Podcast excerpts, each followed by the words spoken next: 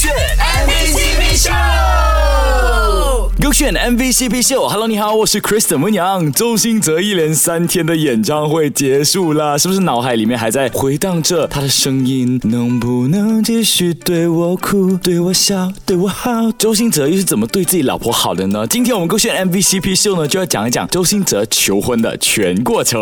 我是一个很浪漫的人，然后我看很多那种浪漫爱情电影，就是 it's, it's the big moment。我原本想讲一串话，一串连的话，但最后发现我我会要准备要哭了，所以我要 hold 住我的那个当下的那个男人的那个 manliness，所以我就讲的比较简单，因为其实其实情绪都在，然后想表达都都都有表达，我有哽咽嘛，我把它咽下去，最后就很简单的跟他说，就很很很爱他，然后就愿意嫁给他，这样是一个就像电影看到那种很很感动、很浪漫的一个 moment。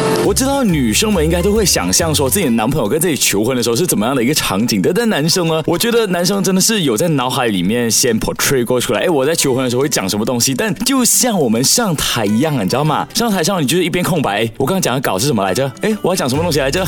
然后周星哲就是那种比较感性的人，所以当他讲台词的时候，本来要讲很多很多的，但却化成了一句“我爱你，你可以嫁给我吗？”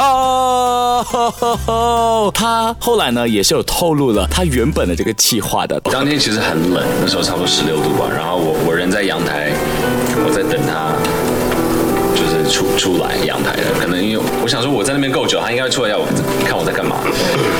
那过了等了十分钟，我开始已经失温了，就是手指已经没有感觉，我想看 他在干嘛，然后继续在划手机。我说出来阳台一下这样，然后最后他出来，然后再再这样求。哇哦！我原本是想说要不要在户外求婚或什么，就是晚上啊很浪漫的。